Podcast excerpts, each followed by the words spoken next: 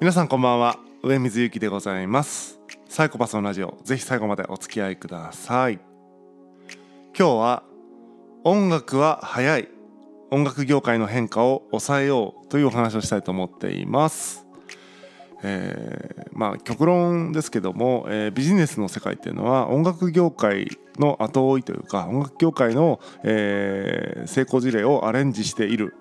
みたいな、えー、お話をしたいと思っています。これは全てが全てじゃないんですけども、えー、一部ねそういった側面もあるよってお話になります。で音楽業界はですね、えー、とやっぱその時代の変化の適用に、えー、早いというのはあの歴史上あるのかなというふうに思っています。例えばラジオがですねラジオ放送が、えー、1900何十年代かな分かんない20年代30年代分かんないけど普及した時に、えーとまあ、ラジオでね音楽とか流しますよね。でそれまではいわゆるなんだろうなライブというか、あのー、生演奏をするしかなかったんだけども、えっと、ラジオで、えー、人気になって、えー、結果そのライブにお客さんが来るとか、えー、こともあったのでラジオでで流してもらうとがすごく重要だったと。で、えー、何が起こったかというとラジオで音楽を流してもらうためにラジオで流してもらえる、えー、尺で曲を作るようになったと。それが、えー、なんだろうな4分とか5分とか、えー、3分とかそういうサイズの曲になってたもともと音楽ってめっちゃ10分とか20分とか長い曲ばっかだったのにそのラジオで、えーと放送してもらうために短い曲を作るみたいな。そういう感じになって結果なんでしょうね。あの分かんないけど僕が、えー、青春時代を過ごしたあの CD 時代なんかは3分4分5分みたいな曲が基本の長さになってると。だからそれが実は期限としてはラジオ放送で、えー、とかそのメディアで音楽を流してもらうために尺を短くしたというかそのそこに合わせて音楽を作ったみたいなところにあるのかなというふうに思っているところでございます。これもね、えー、いち早く時代に対応して、えー、いったっていうようなところかなと。でこれは別に その後のビジネスどうってことはないんだけどもそのなんだろうな、えーと、時代の変化に、えーと、さっと対応するような特徴があるなというところです。例えばね今で言うとストリーミングみたいな感じでなっちゃうと多分 CD を買うとかいう時代とまたちょっと変わっててなんだろうな。本当曲の最初のえー、なんだろうな。あだからごめんなさい。ちょっと話があれになっちゃいますけど CD 時代で CM で売る時とかっていうのは多分あの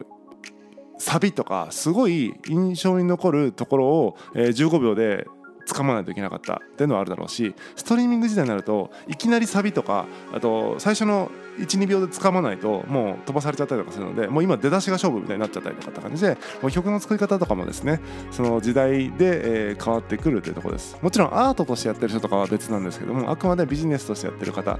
えー、音楽やってる方っていうのはそんな感じで、えー、かなりね時代にこう適用してきているというところがあるかなと思います。で、まあ、ビジネスの話みたいなところになっちゃうと例えばえー、っとねあの宅録っていうのがねあって自宅録音ですよね宅録あのまあなんか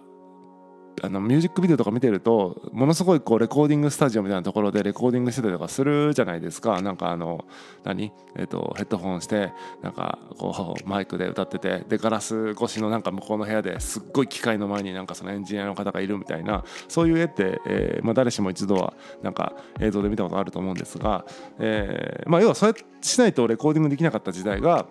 何ていうのかな。まあ、最初はしょぼいんですけど、まあ、しょぼい機械として、えー、家でねレコーディングできるみたいな感じに1980年代ぐらいからなってきたと。で、えーと、家でね、えーとまあ素人かってあれですけどもあのアマチュアの音楽家がレコーディングができるようになってきたと。いわゆるドラムレコーディングしてギターレコーディングしてベースレコーディングして、えー、歌を取ってみたいな感じで自分で音源を作るようになったと。でそれがね、えー、回り回って、えー、今じゃねもう PC で、えー、プロレベルのとかま、プロ自体がねもう PC で、えー、と音楽作れたりするっていうことになって、まあ、要はあのー、すごい特権階級のテクノロジーみたいなものが、えー、民主化されていったみたいなところもあるわけですね。その動きっていうのは、まあ、いろんなことにも言えていて例えば今で言うとプログラミングとかもなんだろうなえー、バリバリのそのコード書きまくりますみたいな人たちっていうのは、えー、さっきの例でいくとあのものすごいごついスタジオで、えー、レコーディングしてるエンジニアみたいな感じでそんななんかもう無限にあるようなこのつまみを、えー、一個一個把握してるのみたいなレベルのまあ把握してるんでしょうけどっていう、えー、そういうレプロレベルの人じゃないとできなかったことが今は例えばノーコードとか言ってですね、えー、とコード書かなくても、えー、なんだろうなウェブサービスが作れたりとかするような時代になってきていると。もちろんそのものすごいレコーディングスタジオでエンジニアができるような人からするとそれはしょぼいなんそんなレコーディングじゃねえよって思うかもしれないけども、えー、その一歩を踏み出しているということでノーコードとかはですね僕は卓録に近いというか、えー、自宅で、えー、素人がアプリを作れますみたいになってきてるのはこの卓録文化に、えー、別にそれをアレンジしてるとかそれに根ざして別にノーコードがという技術がね、えー、流行ってるわけではないんだけども、まあ、そういうね歴史は繰り返すじゃないけども、えー、音楽業界がたどったみたいにその一部の特権階級にしかできなかったことが民主化されていってるテクノロジーの力によってみたいなのを感じますよね。はいえー、ちょっと分かりにくかったですねもうちょっと分かりやすい例でいくと、えー、例えば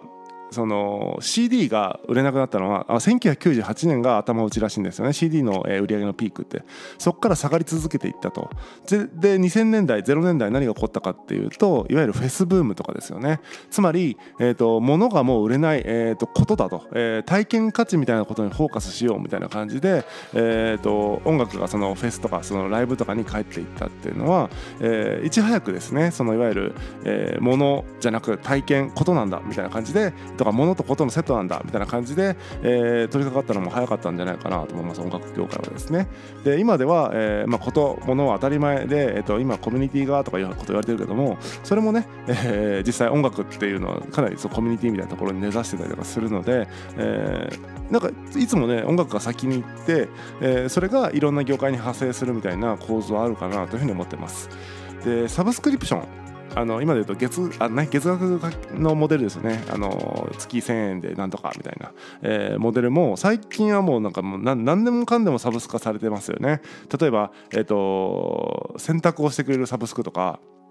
毎日そのランチが食べられるサブスクとかまあまあ何でもかんでもサブスク化されてるんですけども、えー、まあ期限が何かっていうのは分かんないですけども少なくとも2006年の時点でえっ、とまあ、えー、Spotify とかねあの音楽のストリーミングサービスですけどもあれがですね2006年にはもう始めてましたし、まあ、ちょっと音楽とはちょっと違いますけども、えっ、と、Netflix とかも2007年には、えっ、とまあ、DVD をこうレンタルするシステムだったんだけどももうストリーミングでその月額でみたいなモデルに変えたのは2007年って感じでやっぱりその音楽業界とかそのエンタメ業界というのは早いですよね。でそれがまあ、えーと、一般の方々にも受け入れられるようになるいわゆるサブスクでお金を払うみたいな習慣ができてくると、えー、他の業界もまあじゃあそのモデルをビジネスモデルを使って、えー、やってみようかいわゆる、えー、選択を、えー、サブスクにしてみようかとかランチをサブスクにしてみようかみたいな感じで、えー、他の業界に派生していくっていうのがあるのかなと思っています。あとはですね、えっと、最近で言うともう、えー、クローズドのコミュニティ、まあ、オンラインサロンみたいなものがすごい、えーまあ、当たり前というか浸透してきたとで、まあ、その先駆けに、えーと、なんでしょうねホリエモンとか、えー、キングコングの西野さんとかっていろいろいますけどももっと先駆けって結局は音楽のいわゆる、えー、アーティストのファンクラブみたいなものだと思うんですよね先駆けは。で まあそれこそあの CD の時代とかに、まあ、うちの母はですね松田聖子のファンクラブに入っててですねそのファンクラブ限定のイベントとかファンクラブ限定のなんか、えー、グッズグッズっていうかなんかね、えー、送られてきたりとかしてなんかそういうので毎月お金をねお布施を払い続けてるわけたわけですから、まあ、いわゆるオンラインサロンの先駆けってそういうアーティストのファンクラブの、まあ、ちょっとアレンジしてもうちょっと共に学び合うというか競争じゃないモデルにしようみたいなしてるけどもやっぱりオンラインサロンでやっぱ競争化しちゃうっていう意味ではちょっとファンクラブにちょっと近い、えー、要素もあるのかなというふうに思ったりはしています。という感じで、えっと、音楽業界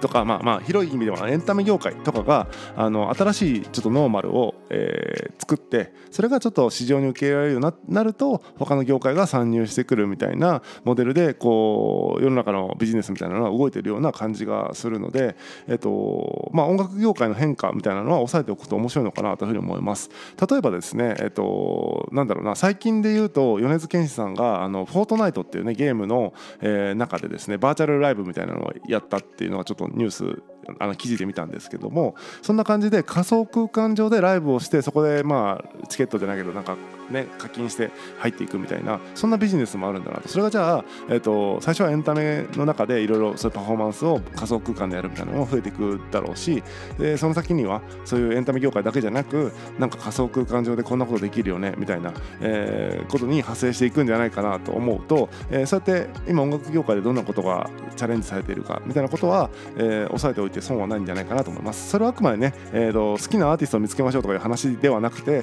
単純にそのビジネス的なとか社会の、えーと、動き的にね、えー、割と先の方音楽業界がいつも、えー、チャレンジングなことをやってるっていう、えー、意味合いからですね音楽業界のことを押さえておくのはいいんじゃないかなというふうに思っているところでございます、